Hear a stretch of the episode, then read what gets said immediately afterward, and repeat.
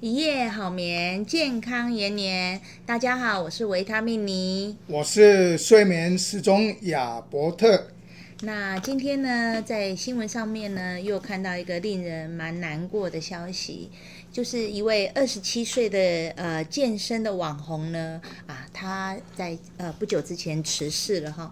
然后在报道上面呢，他讲说他每天只睡三个小时，这样子呢，呃，过了十四年，那因为心脏突然的衰竭而死亡。那这消息是令人蛮难过的。那么年轻哈，还那么帅。而且看他的照片，确实是一身非常非常好的身材。那我要请问一下，睡眠时钟亚伯特医学博士，我们人呐、到底要睡几个小时才够？因为他只有睡三个小时每天，对，所以我们应该每每天大概睡几个小时才够？还是要说像肖强一下说，我每天只睡几个小时，几个小时才是我们人体的机能，或者我们可以保持健康良好的状态？好的，谢谢维他命尼。针对这一个，好像你爱尔兰爱尔兰的一个健身网红哦，每天只睡三个小时。刚好最近有一篇 journal 国际上蛮著名的一个期刊，叫做 JAMA。JAMA 在国际期刊里面也算是顶级的国际期刊。它有在二零二一年的九月三号，在 Public Health，也就是公共卫生。系统里面呢，它有去做了一个跨个四个国家的一个研究，它号称为 East Asian 的，就东亚国家。它跨了哪四个国家呢？包括了日本、中国、新加坡和韩国。那他所做的研究就是去探讨睡眠的时间、睡眠时钟。和所有的死亡率的一个研究，那这里面跨了四个国家，它的研究时间呢，从一九八四年的一月七号到二零零二年的十二月三十一号，这些人他就把它网罗了进来。那他的资料分析在二零一八年的八月一号，分析到二零二一年的五月三十一号，他去看当时的那一群人。那那一群人有多少呢？总共有三十二万两千七百二十一个成年人，他去做，其中包括女生有十七万八千五百四十二个人，男生有十四万四千一百七十九个人，他去调查他们的一天睡了多少的时间，然后去追踪，那么长达十几年，到底睡的时间长短跟死亡率有没有关系？很有趣的，他们你知道吗？很有趣的是，有什么有趣？请我们睡眠时钟亚伯特医学博士来揭发我们这个有趣的地方在哪里？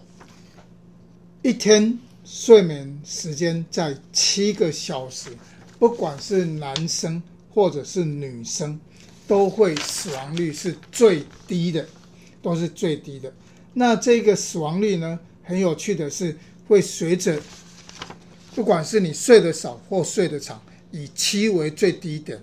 那睡得少，它会死亡率也高；睡得太长，死亡率也高。所以它会呈现一个像 J curve，我们英文字的 J curve 这样子上来。也就是说，睡七个小时最是最适当的。那它只要睡的时间。长，它也会翘起来，死亡率也会高。睡的时间短，死亡率也会偏高。那这个是对所有叫 all cause mortality，不管任何原因死亡，都像这个样子。那如果针对心血管疾病的死亡，也是这个样子，也是以睡七个小时是最不容易死的，其他的死。不管是超过七个小时或小于七个小时，死亡率都会增加。另外一个，罹患癌症的死亡率也是一样，在七个小，如果是罹患癌症的死亡率，在女生而言，那也许睡九个小时，因为罹患癌症了嘛，她可能比较累，睡九个小时可能比较恰当。小于九个小时或是多于九个小时，都是象征的，所以死亡率会增加。哦，那对于男生而言呢，男生而言，不管是心血管疾病或者是癌症，都是一得到癌症都是睡七个小时，大概死亡率是最低的。其他不管只要超过七个小时，或者是小于七个小时，都是容易增加死亡率。那这对于年轻人跟老年人，其实状况是都差不多的。那年轻人，特别我们知道现在的年轻人呢，他常常睡的时间都很短，睡的时间很短，对年轻人而言，其实特别是青少年，他正在发育时间，如果他并没有这样好好的足够的睡眠，实际上也是容易增加死亡率的。老年人呢，老年人如果睡的时间更长，死亡率更高。为什么？我们知道，我们正常的老年人其实都困了足久的，困不起，所以我们常常在。为什么前一阵子我们在在我们的 podcast 有讲过？哎，台湾一年的安眠药居然可以累积到三座的一零一，或是整个雪隧那么长。其实很多的中老年人啊，只要困没，我想要有个尴尬困，不好可以加安眠药。安眠药其实也是容易有增加一些明显的副作用的。嗯。所以呢，这里就是说呢，解释一下，就是说，我们基本上，我们正常人，我们希望大家可以睡到七小时。那高于七小时、八小时、九小时，可能不见得对身体是一个好的事情。那七个小时呢？那如果您是生病的女性朋友呢？啊，比如说你可能有得啊，这样子不能诅咒大家哈，就是 你可能呃有生病的旁边的女性朋友哈，那我们可能呢就跟她说，因为你的身体需要修复，所以不要执着七个小时，最好是可以呃睡到九个小时。那如果是男性的话呢，我们也希望你可以睡到七个小时。那现在就是问题就。的有一个问题，我觉得要提出来请教我们睡眠时钟亚伯特医学博士：为什么睡得越久，我们不会呢存活率越高？就是它是七个小时，为什么？我可能睡九小时、十小时啊，睡越多身体越健康，不是吗？是，那这个就牵扯到到底睡得久是不是睡得好的问题哦，不代表你就像有些人，他觉得他睡得很好啊，那一躺下去就睡着。但他其实都一直很浅眠的状态，所以睡得久不代表你就睡得好。都我们透过了一些多项式的睡眠生理检查发现，那我们知道一个人的睡眠的周期，一个晚上大概会经过三到四个周期，每一个周期大概九十分钟到一百二十分钟。那第一个周期就是我们的浅睡期。浅睡期里面呢，它分成了一个极浅睡，在浅睡，它大概占了五十 percent 左右哦。那特别是我们要极浅睡，刚刚做爱困的，它可能就五五 percent 而已。因为你觉得很想睡觉，但是你还听得到周边的人的在讲话声，不久你就完全听不到了，听不到。就是进入我们浅睡期，已经要进入熟睡期，那大概又占了四十五 percent。然后呢，接着就要熟睡期，就熟睡期的时候，又占了二十五 percent。我们的一个睡眠周期的二十五 percent，在这个熟睡期的时候，事实上你的交感神经就已经整个放松掉了，你的副交感神经就上来了，所以这个时候你的心跳就开始变慢，你的血压也。趋于正常，甚至也会放松了。那接着呢，你的体温也开始慢慢的下降。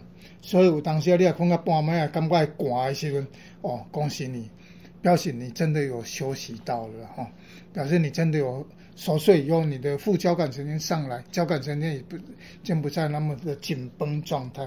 那当过了一个熟睡期以后，接着就快快速动眼起。快速动眼期的时候，也是你最容易做梦的时候。那如果你睡醒的时候还梦境非常的清晰，几乎百分之七十可以记得起来，就几乎是在你的快速动眼期里面的梦境里面。当然，快速动眼期也容易让你做到了噩梦，就是所谓的被鬼压床。因为快速动眼期除了脑袋瓜在动，你的肌肉是瘫痪掉的。那我们是附带说明一下，为什么需要有睡得好这个品质好？因为在熟睡期里面，我们刚刚除了讲副交感神经上来，最重要，我们的脑在那个时候，也要把今天所学习到的东西，要去把它归位。比如说，那应该归位在哦记忆区，不愉快的把它踢掉，或是身体的一些觉得身体不愉快、很气愤的，透过睡眠，它可以帮你过滤掉你的身体的在。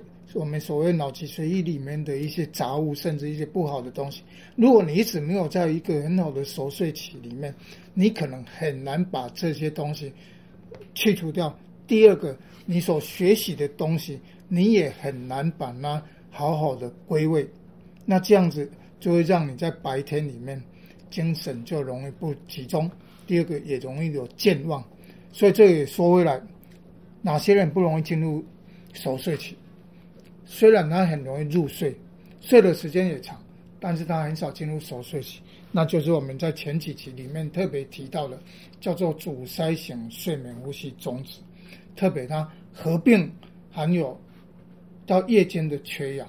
我们知道夜间的缺氧，它就容易让我们的交感神经容易一直在兴奋，你的副交感神经就一直没办法上来。